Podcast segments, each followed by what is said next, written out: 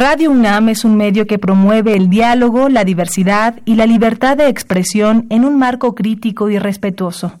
Los comentarios expresados a lo largo de su programación reflejan la opinión de quien los emite, mas no de la radiodifusora.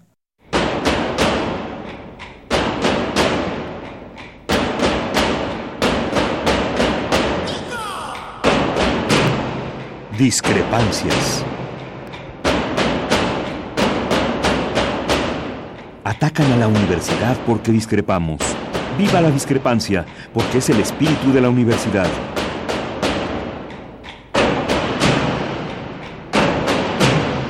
Martes de Discrepancias. Conduce Miguel Ángel Velázquez.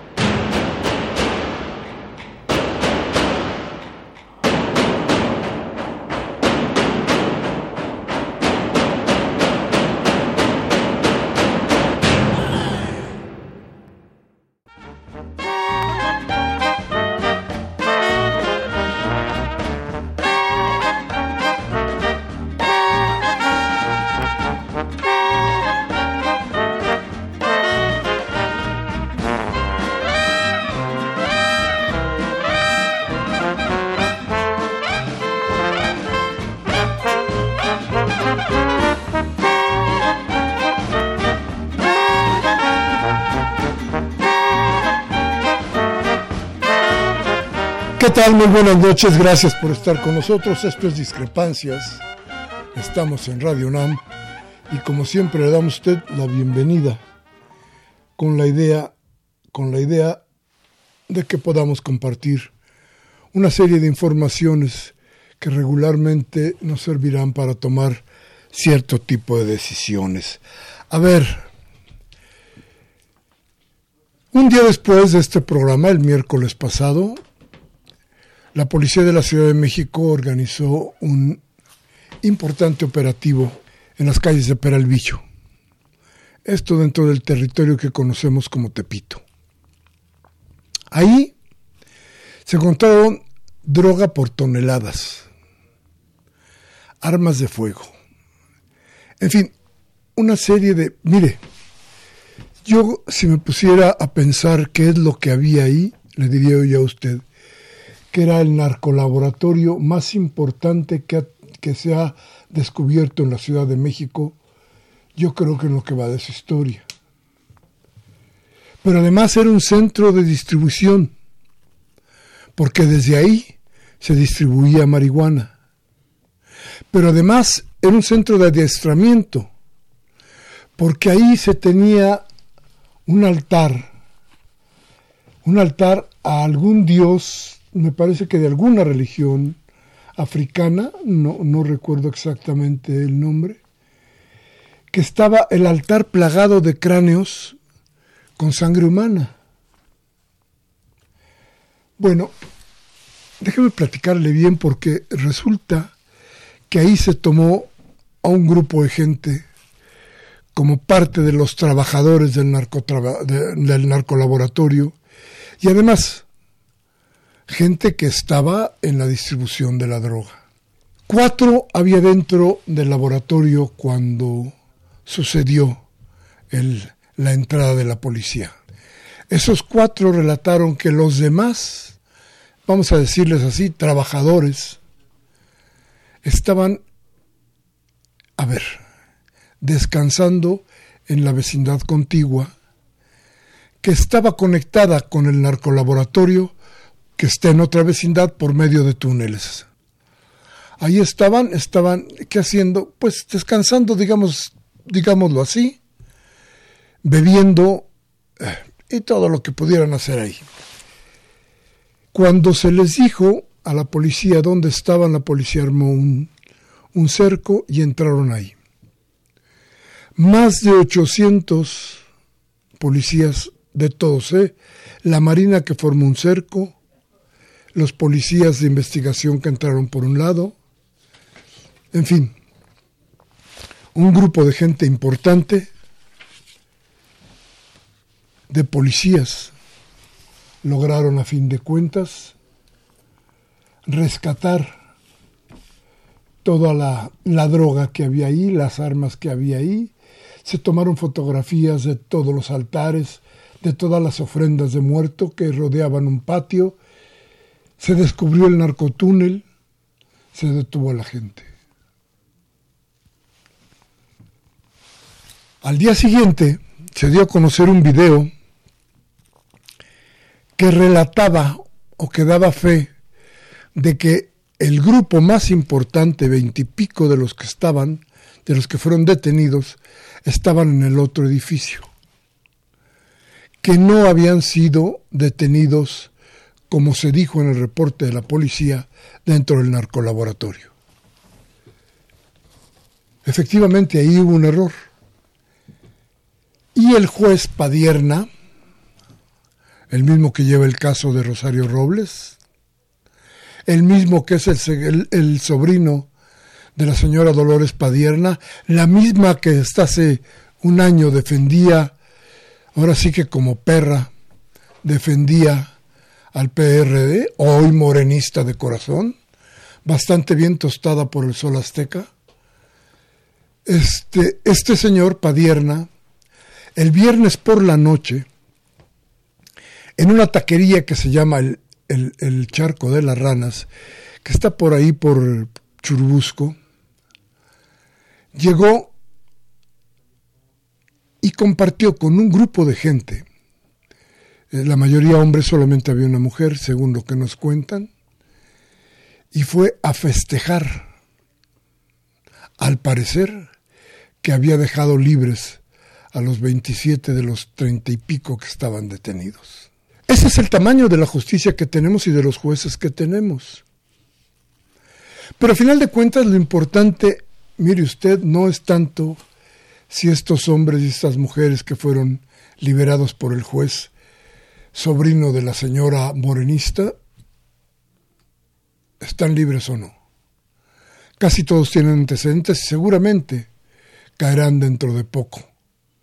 No tienen otra forma de vida.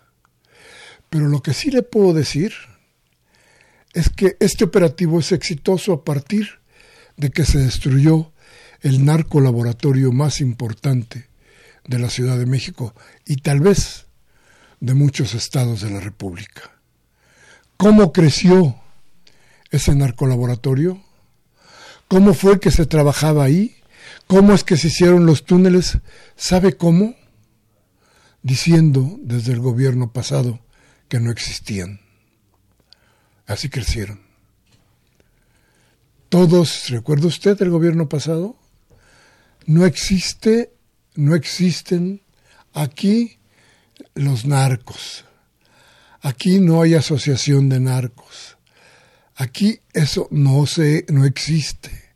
Y mientras crecían y crecían y crecían y el resultado lo estamos viviendo hoy. Tal vez, tal vez en lo político cuando se dieron cuenta de que era imparable lo que venía, es decir, el cambio, aceleraron la, la, pudrición de nuestro país en todas las esferas. Y hoy, este país podrido es el que estamos tratando de rescatar. En fin, gracias por estar con nosotros. ¿De qué cree que vamos a hablar hoy? Hoy vamos a hablar de Morena. ¿Qué es? una entelequia, un alebrije, una esperanza. Pero cualquiera de esas cosas, pero creo que todavía no resulta un partido político. En fin, ya hablaremos de esto. Nuestros teléfonos en, en cabina 5536 8989 y el ADA sin costo 01850 52 688. Vamos al corte y regresamos.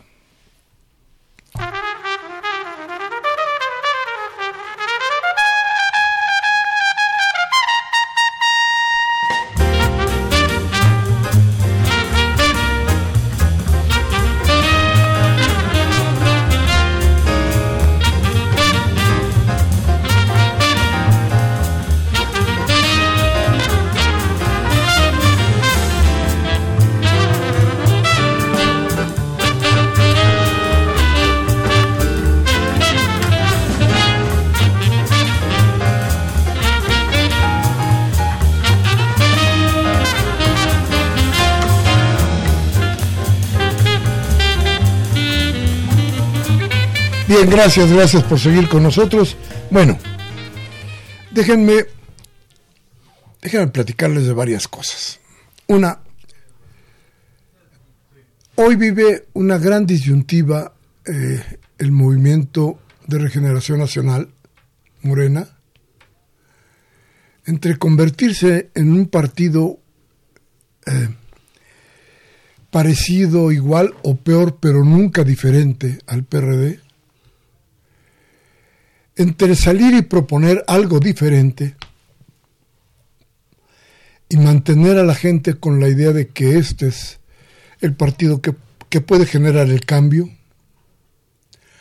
o en una agrupación que esté regularmente al servicio del Poder Ejecutivo para tratar de que los caminos que abra Andrés Manuel López Obrador puedan ser transitados, no nada más por ellos, sino por, por la población en general. La disyuntiva de, de, de, Morena hoy es increíble y hemos invitado hoy a uno de los consejeros nacionales de Morena, a Emilio Ulloa, que ha estado metido en el partido desde su nacimiento, que es gente que viene luchando de la izquierda desde hace un buen rato, y que hoy debe tener, junto con usted y junto conmigo y junto con muchísima gente más, la pregunta, ¿y qué va a pasar con Morena?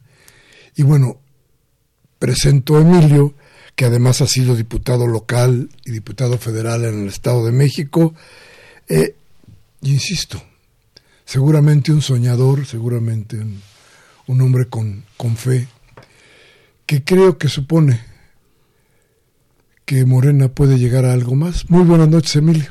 Miguel Ángel, buenas noches. Agradecerte la invitación aquí a Radio UNAM y bueno, darte un saludo y la verdad es que me da mucho gusto decir abiertamente mis puntos de vista en torno a lo que estamos viviendo en el partido, que no es un asunto menor.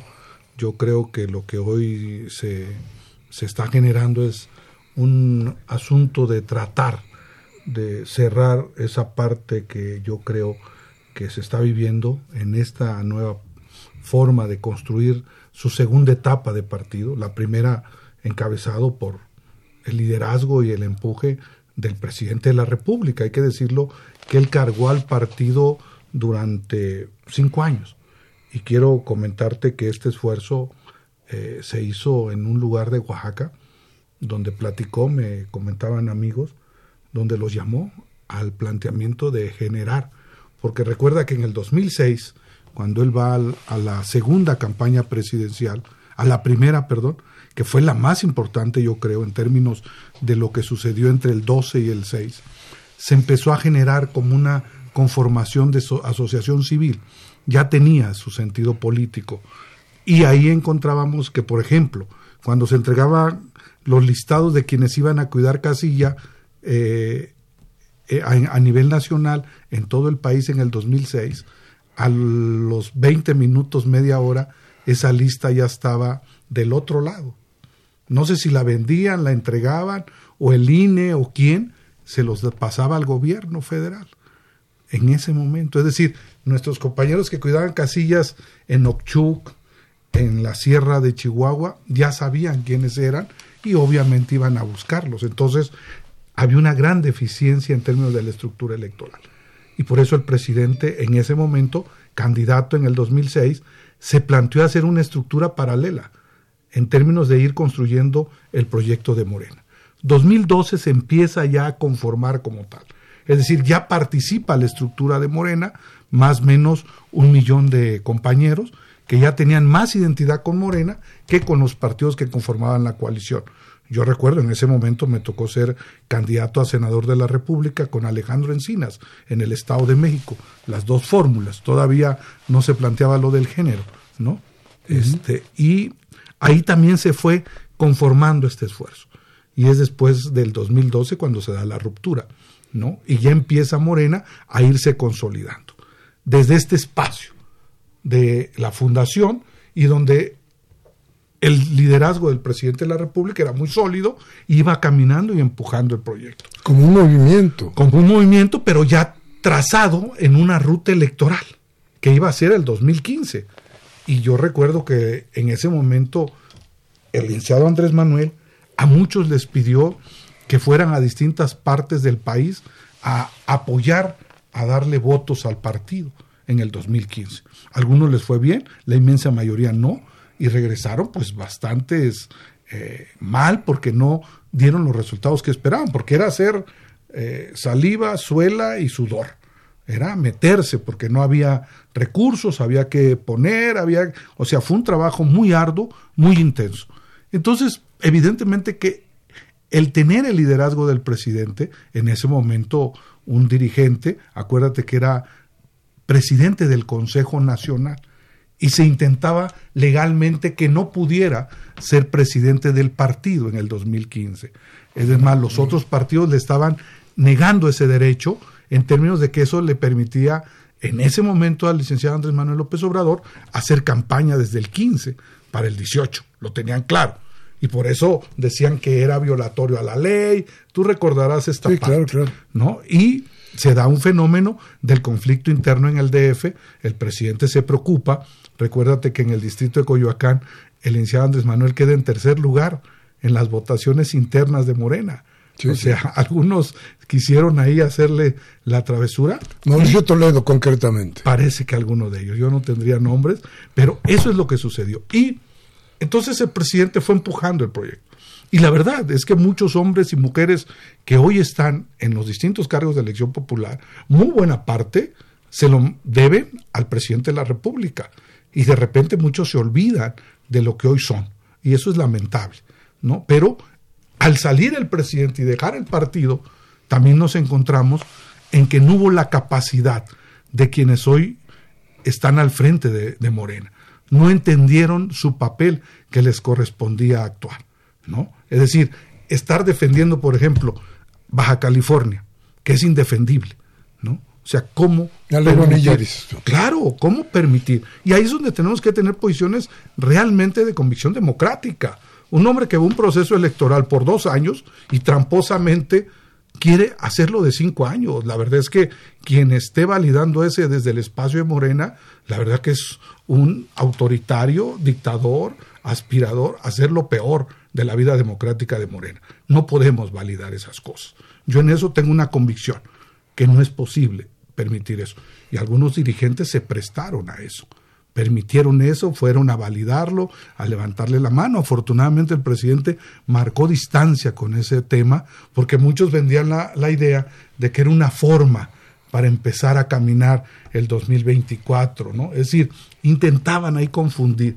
Y por eso Morena, yo creo, que quienes tenían la responsabilidad hoy del partido no estaba lista y preparada para encabezar este movimiento. Y por eso hoy es la gran necesidad y nos enfrentamos a esto que estamos viviendo también, ¿no? De las 300 asambleas se nos cayeron 80. Es decir, legalmente solamente tenemos 220.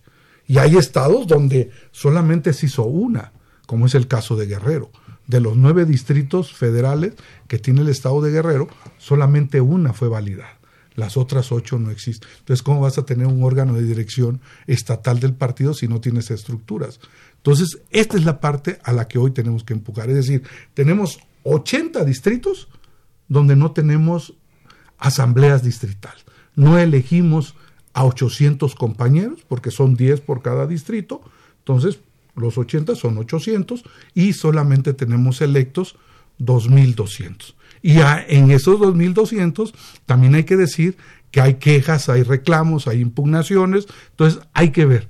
Y, y te encuentras con ciertas características que el partido movimiento no estaba preparado para estas asambleas. Yo te voy a platicar la experiencia que yo viví. Yo llegué a las 8 de la mañana a mi asamblea, me senté en una esquina, vi qué pasaba, no me metí, y el presidente de la mesa solo iba con dos gentes, cuando tienes afuera alrededor de 800 gentes queriendo pasar a las asambleas. O sea, no hay capacidad de operación. Y además el presidente decía, es que no me depositaron los viáticos, ¿no?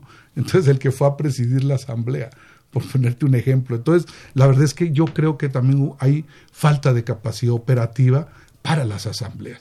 Y además porque hay mucha pasión. Y lo que tú dices es cierto. No podemos regresar a ese pasado al que combatimos y nos salimos muchos. Yo salí en el 2008, renuncié al PRD y me fui al movimiento a seguir trabajando por el proyecto que encabezaba el presidente de la República. Y desde ahí estuvimos en las el tema del petróleo, en las luchas sociales, encabezando las distintas acciones. Yo creo en el presidente, estoy convencido de lo que está haciendo. Evidentemente el problema es que abajo hay actores que le están haciendo mucho daño, que no ayudan al proyecto. Por ejemplo, el presidente pide que no se metan en el proceso electoral los coordinadores de los programas sociales. Pues hay videos, hay fotos, hay de todo. Y ahí se tienen que tomar cartas en el asunto. Y ahí hay nombre y apellido el responsable de estos programas a nivel nacional. Él tendría que dar resultados y se le ha entregado la comprobación y se va a entregar muchas cosas más. Entonces, Morena sí necesita, yo creo, desde mi punto de vista, que hay un, debe haber un replanteamiento y debe haber un nuevo método y unas nuevas formas. Hay que revisar, por ejemplo, el estatuto. Es decir, estos que participan en los programas sociales, siendo militantes del partido o siendo afiliados, deben y pueden participar. Porque el problema es regresar al pasado del primo más rancios, de los años 60, 70, donde llevaban, como decía el presidente, ¿no? la borregada ¿no? a votar.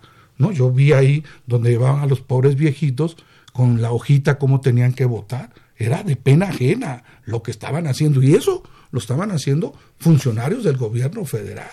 Yo no sé por qué tanto interés y tanta ambición por meterse al partido.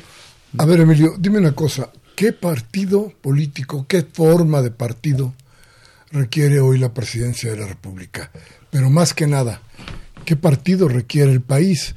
Porque el asunto es que el país tiene, desde mi punto de vista, y lo he dicho muchas veces, está viviendo una emergencia en todos los sentidos, ¿no? Este, eh, no hay cosa que, esté, que parezca que está sana ahorita. Todo tiene un... el, pasado está regresando terriblemente. Entonces, a ver, ¿qué partido se requiere en este momento? Yo creo que desde la lógica de lo que hoy gobierna y que gobierna el presidente Andrés Manuel López Obrador, se necesita un partido que tenga distancia y que tenga una responsabilidad social. Es decir, un partido que no esté entregado en lo absoluto al gobierno, porque si no se pierde y se diluye su participación militante. O sea, nosotros sabemos y entendemos quién es el presidente, quién es el hombre que llevó a este país a la cuarta transformación, pero también el partido tiene que ir construyendo su propio espacio y tiene que ir ayudando desde ese espacio a hacer bien las cosas y cuidar que el gobierno federal esté trabajando bien. O sea, el partido tiene que ser el vigilante de las acciones de gobierno. Tiene que estar haciendo observaciones, tiene que estar cuestionando y tiene que estar ayudando, pero no puede ser un partido paraestatal. Absolutamente no.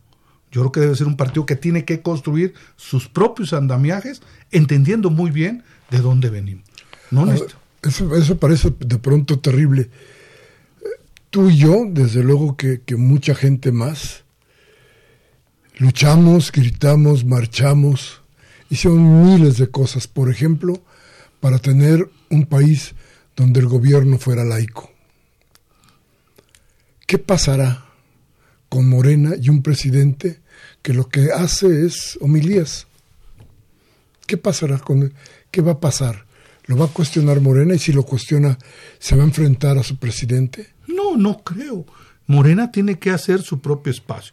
No necesitamos hacer un partido que esté al servicio del gobierno. El partido tiene que estar al servicio de la gente, de trasladar lo que está mal y corregirlo con el ciudadano.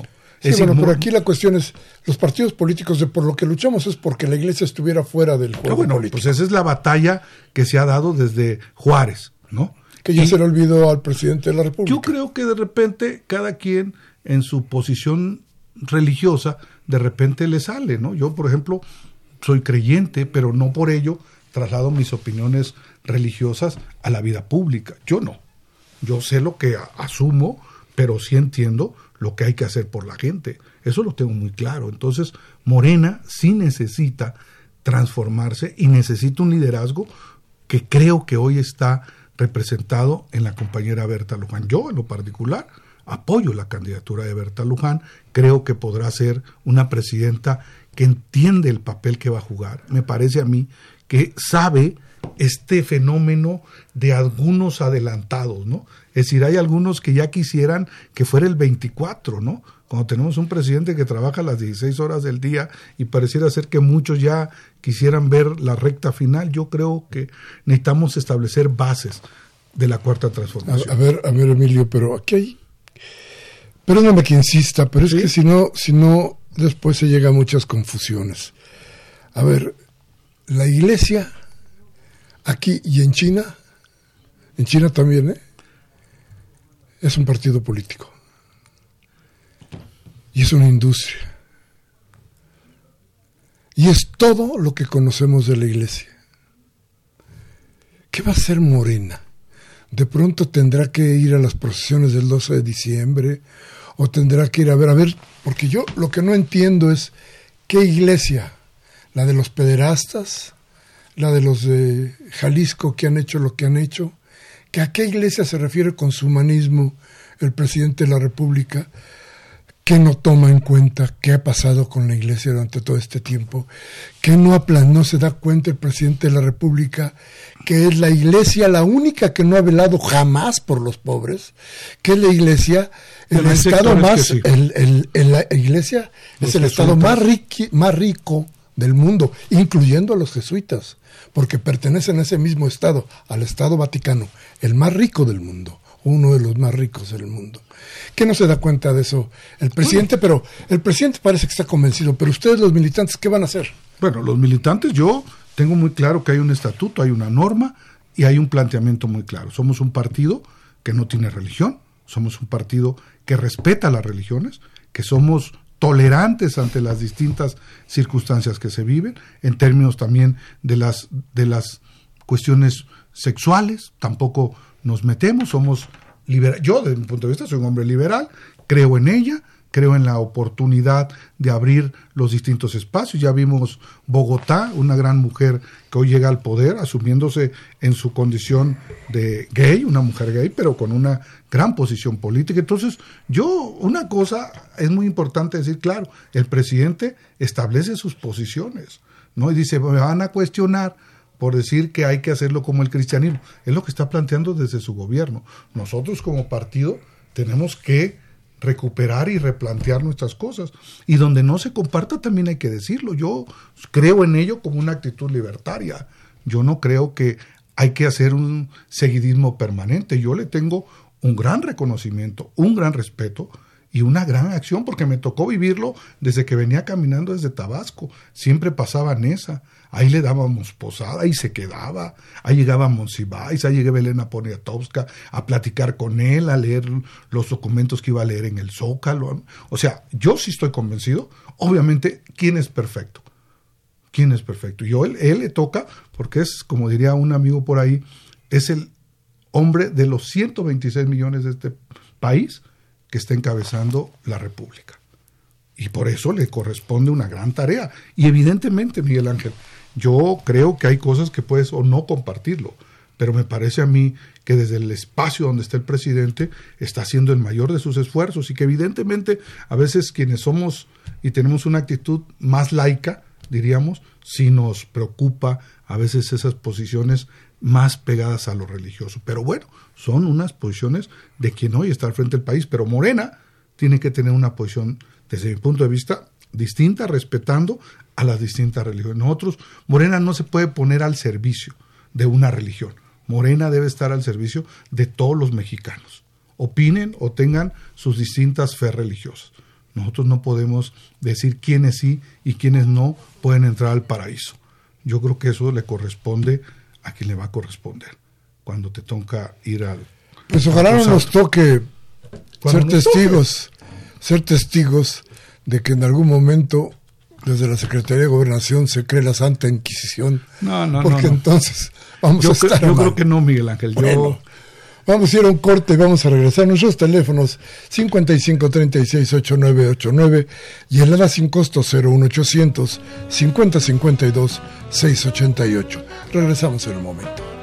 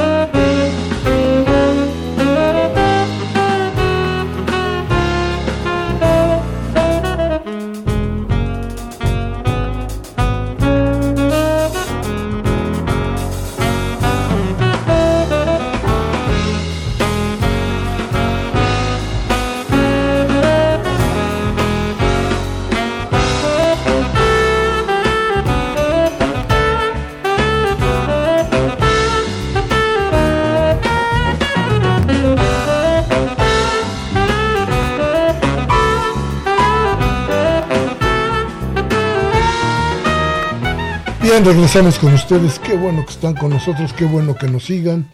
Mire, yo con esto de la, de la cuestión de la iglesia, hago este comentario y le paramos porque hay cosas que tenemos que ir platicando mucho. Pero mire usted, si algo, algún mal tuvo este país, y se lo digo a una gente que vive, que trabajó, que nació en el sur de México, mientras se creaba con Cárdenas los ejidos en el norte para evitar que siguieran las invasiones gringas, y le dábamos tierra para defender a los mexicanos, en el sur un hombre, William Towson, creaba una cuestión que se llamaba el Instituto Lingüístico de Verano, arropado y financiado por el gobierno de Lázaro Cárdenas, y entonces se crearon, entre otras cosas, los grandes latifundios.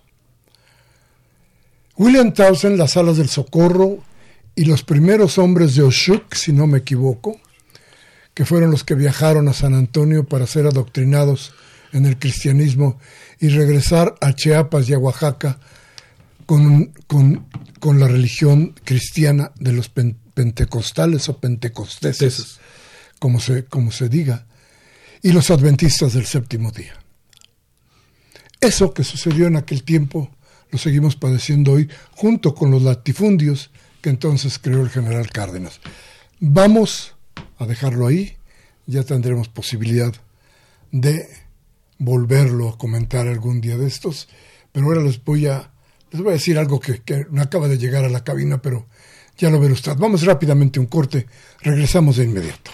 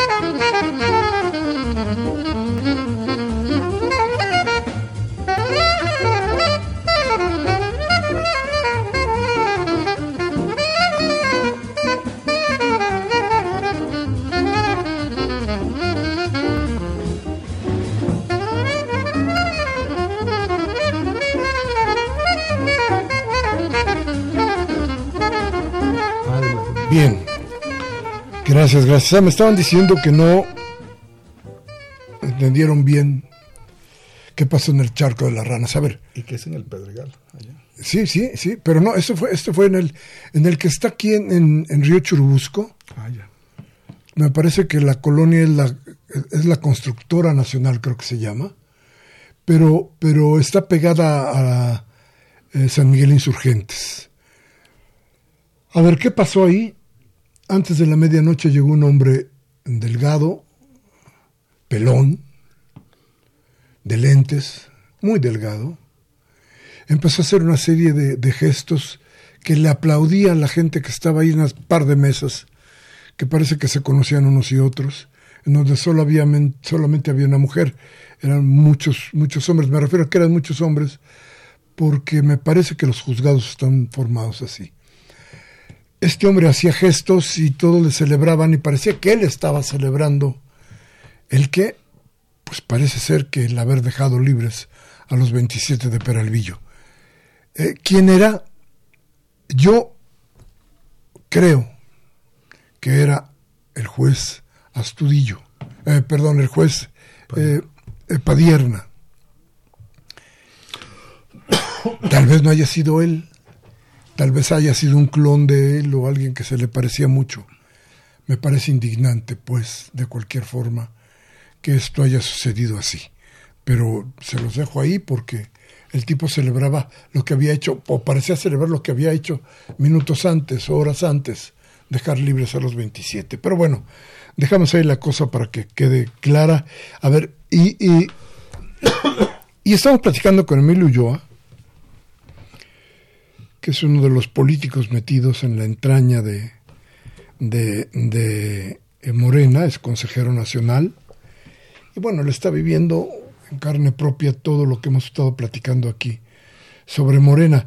Y me llega un documento, precisamente en Nezahualcóyotl, donde tú tienes tu trabajo principal, este, Emilio, en el que una serie de diputados federales y locales se están quejando de que se están utilizando de forma condicionada, dice este documento, para tratar de dirigir el voto a las diferentes asambleas convocadas por nuestro partido, por nuestro instituto político, y que por tal motivo se suspendieron los distritos y dicen cuáles, pero el asunto es que hay un mal uso, en lo que denuncian, de los programas sociales que deberían no tener fines políticos.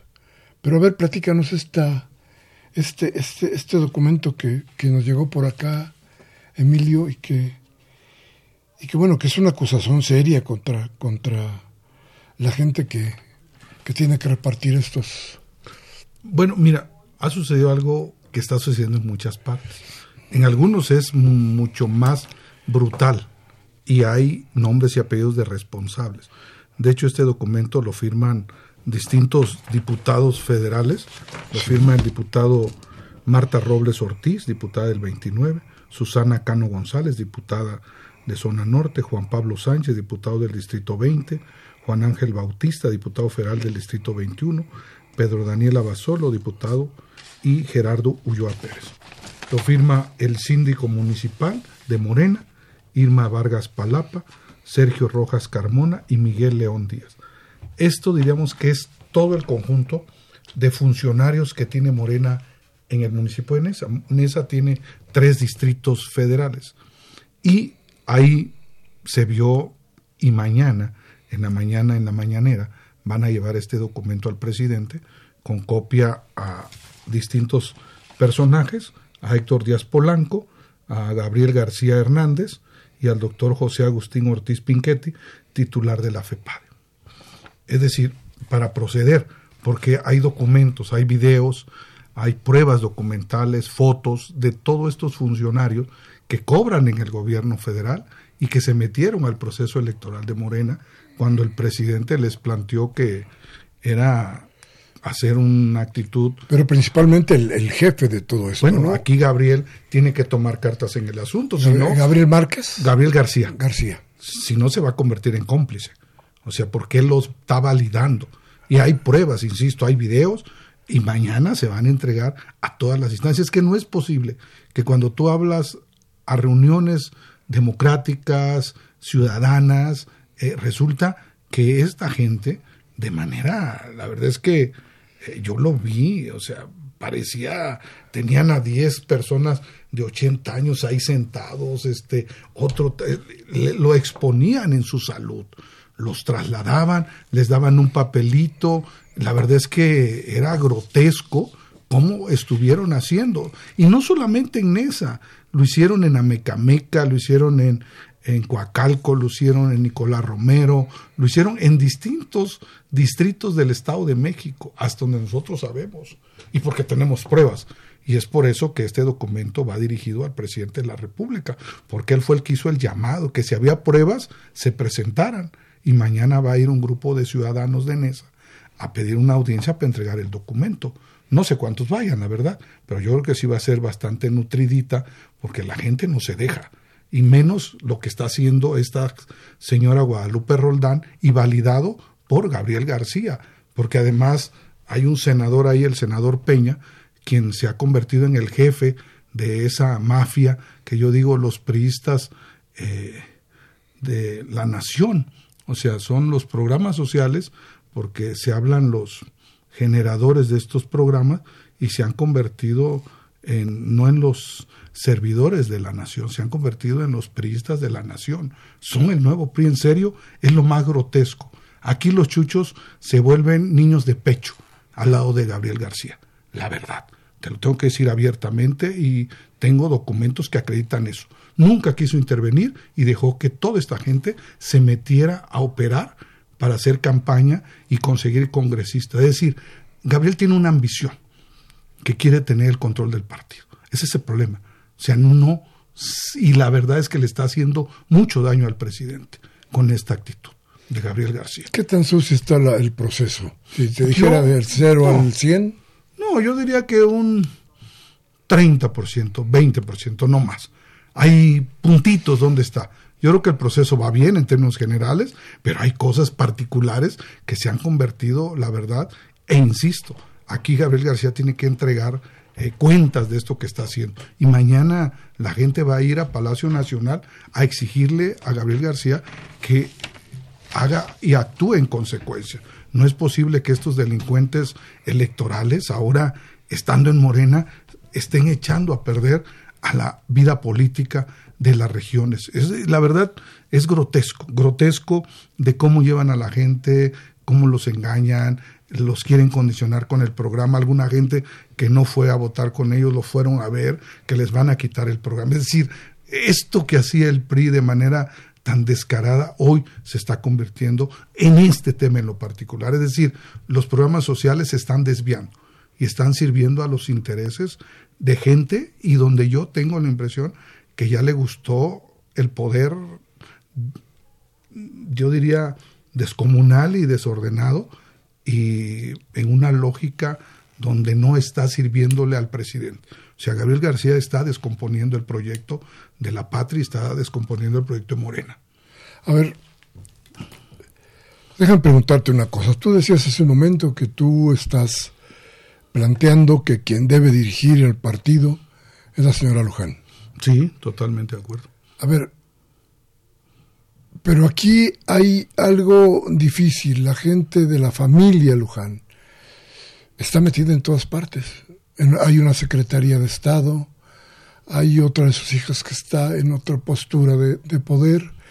El marido tiene una, una ascendencia fuerte en las cuestiones laborales. Este, ¿No te parece que se corre riesgo de convertir el partido en un partido de familia? No, no creo, te lo voy a comentar porque yo en los ochentas, a finales de los noventas, conocí a Berta cuando tenía el sindicato democrático allá por el metro eh, La Raza. Ahí tenía su trabajo, su esposo era un sindicalista que estaba desde la izquierda. Ellos venían de, de Chihuahua y donde han venido creciendo y desarrollando. Y si les gusta la política, les gusta eh, a sus hijos. Yo, por ejemplo, tengo dos hijos y no les gusta para nada. O sea, yo no voy a meter a mis hijos a que se echen a perder si no están convencidos del proyecto. A ellos les gustan otras cosas. Mi hija, las ONG, las vidas de el tema de los espacios verdes, la vida de las minorías, etcétera. Mi hijo se encaminó al tema de los negocios. Entonces yo, la verdad es que en lo particular, yo soy muy feliz porque nunca obligaría a mis hijos a meterse a la vida pública si no están convencidos de ello. Yo creo, recuérdese que la secretaria que tú comentas fue la imagen de Morena cuando no había dinero. Ella en el 14 era la imagen de eh, la televisión. pero, el pago por salir en un comercial no puede ser. No, no, no, no, no es por eso. No es por eso, pero ella estuvo desde la fundación, tenía 20 años cuando empezó a militar. O sea, yo supongo que es una mujer que ha estado luchando socialmente desde hace muchos años. Por eso yo digo que lo lamentable y lo miserable de quienes hacemos vida política es querer meter a nuestra familia sin que les guste, simplemente porque se le ve como un negocio. Yo ahí sí nada jamás aceptaría eso y lo combatiría. Yo por eso creo que la familia Luján, porque tiene toda una lucha. Yo recuerdo a las niñitas ahí cuando los traían en aquellos años y yo por eso creo que no es un asunto de que porque ganó el presidente, ahora la familia se reparte los espacios. Yo creo que tienen sus capacidades, tienen las características de estar donde están y por lo tanto me parece a mí que no se está cometiendo ningún abuso. Yo sí estoy convencido de ello y por eso es que tomé la decisión desde hace mucho tiempo de apoyar la candidatura de Berta Luján.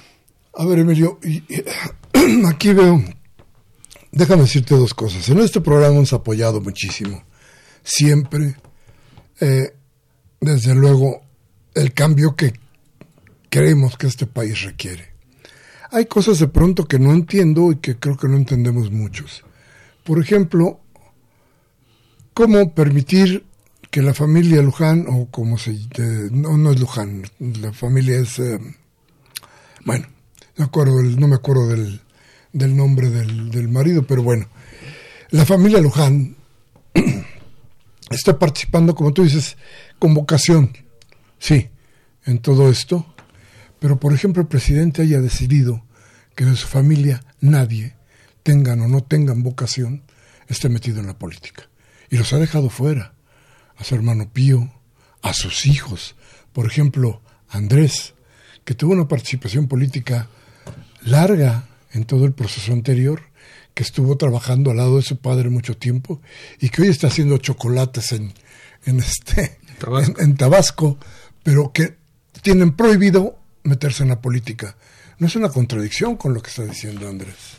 No, porque es una posición personal del presidente, ¿no? Y cada quien, eh, como diría Mario Delgado, le hace caso o no al presidente. Ahora Mario dice que hay que hacerle caso porque hay que hacer las encuestas, pero cuando se hizo la consulta del aeropuerto de Texcoco, Mario Delgado votó por el aeropuerto de Texcoco. Ahí no le hizo caso al presidente. O sea, hay una gran hipocresía. ¿no? Él votó por Texcoco junto con Higinio Martínez y muchos votamos por Santa Lucía. ¿no? Pues te pongo ese ejemplo. Y yo creo que lo que ha hecho el presidente, porque evidentemente él quiere, en esa lógica que él trae de la historia, de ser un hombre coherente y, congruente con su posición. Y yo por eso insisto que la definición de, de Berta, de su hija, pues es una decisión que tiene años de lucha, ¿no? No es un... E, ella, no recuerdo, fue diputada, creo. No, no tengo el dato.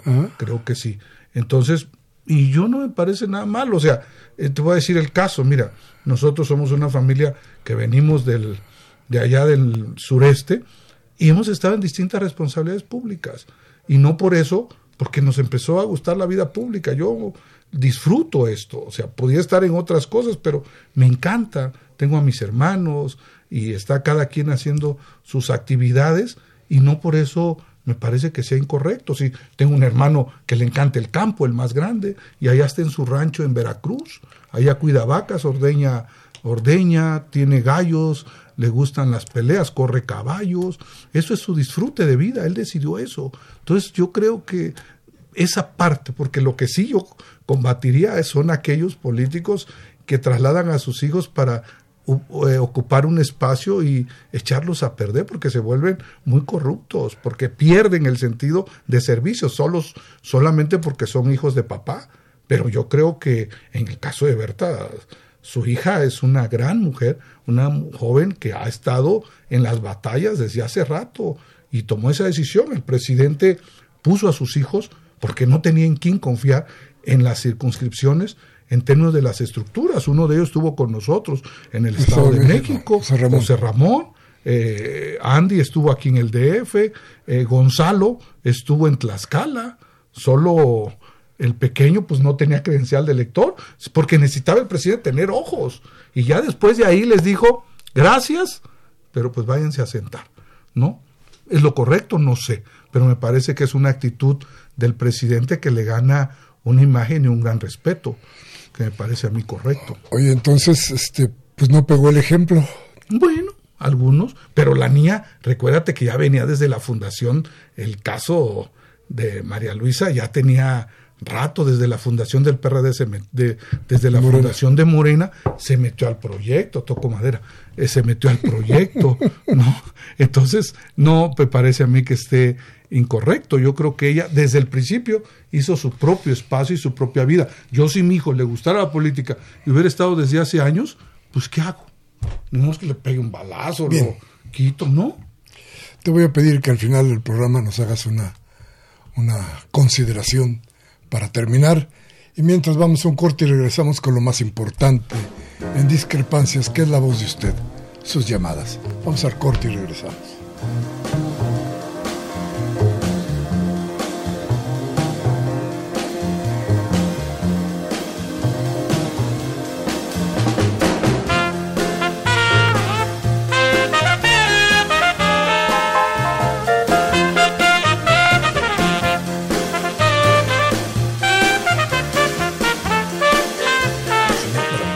Bueno, gracias por estar con nosotros.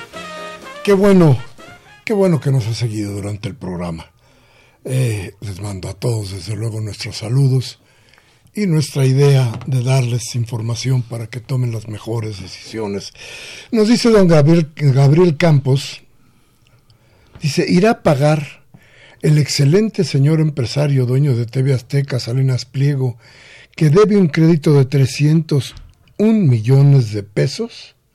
Ojalá que nos informaran cómo va el pleito con la revista Proceso. ¿Con qué fin no quiere que se sepa la verdad de la diligencia que lleva tal personaje ya mencionado?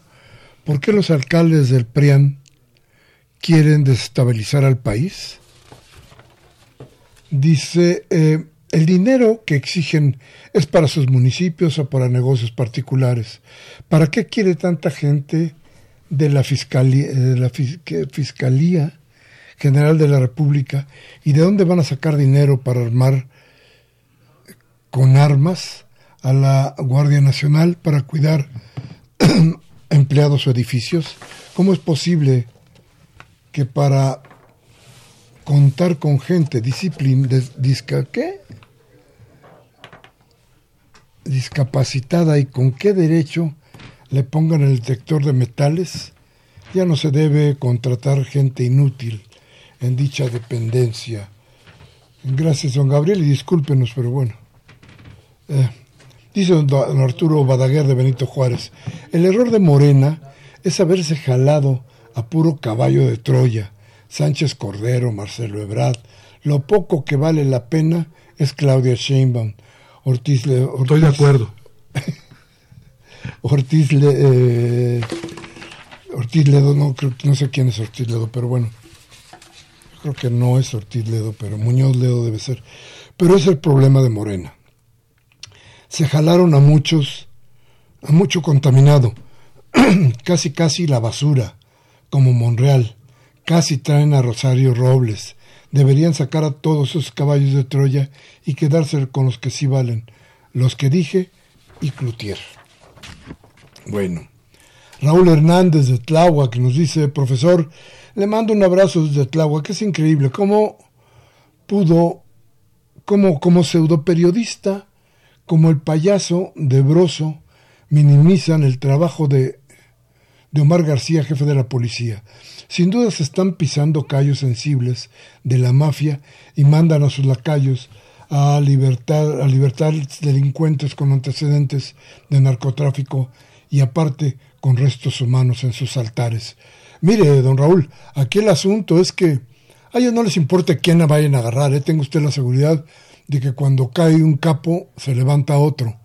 No, lo que les duele realmente es que les chinguen del proceso y que les caigan y que les quiten la droga y que les quiten el dinero y que les quiten las armas. Eso es lo que les duele. Por eso no soportan lo que hizo García Harfuch. García Harfuch lo que hizo fue quitarles la coca, la marihuana, la metafentamina, las armas, romper ese centro de distribución y, y el laboratorio. Eso les está doliendo y pues bueno. la Marina le tiene una gran confianza a él. Claro. Y, es por eso. Don Manuel Munguía de Iztapalapa. Gracias, don Manuel, por su llamada. Dice, ya basta de darles mangancha a Claudio X González y a Roberto Gil. La oligarquía representada por ellos está siguiendo los mismos pasos que la delincuencia organizada, como en Culiacán el 17 de octubre. Lo único que quieren es desarrollar, es derrocar al presidente de México con la intervención de la CIA y el FBI. Nada más eso nos faltaba. El gobierno de AMLO no tiene ni un año y este par de, de malandros apoyándose en los medios de incomunicación siguen tratando de dañar la imagen del presidente, sino de causar un daño irreparable a la nación mexicana. ¿Dónde está el Poder Judicial de México? ¿Qué hacen para detener esta situación injusta y llena de impunidad? Es el momento de apoyar a nuestro mandatario contra los detractores y acabar de una vez por todas con estas acciones sin nombre y que implican traición grave al pueblo de México. ¿Qué hacía un helicóptero Black Hawk en el, operativo de Culiacán. O sea, haber estado dormido, ¿no?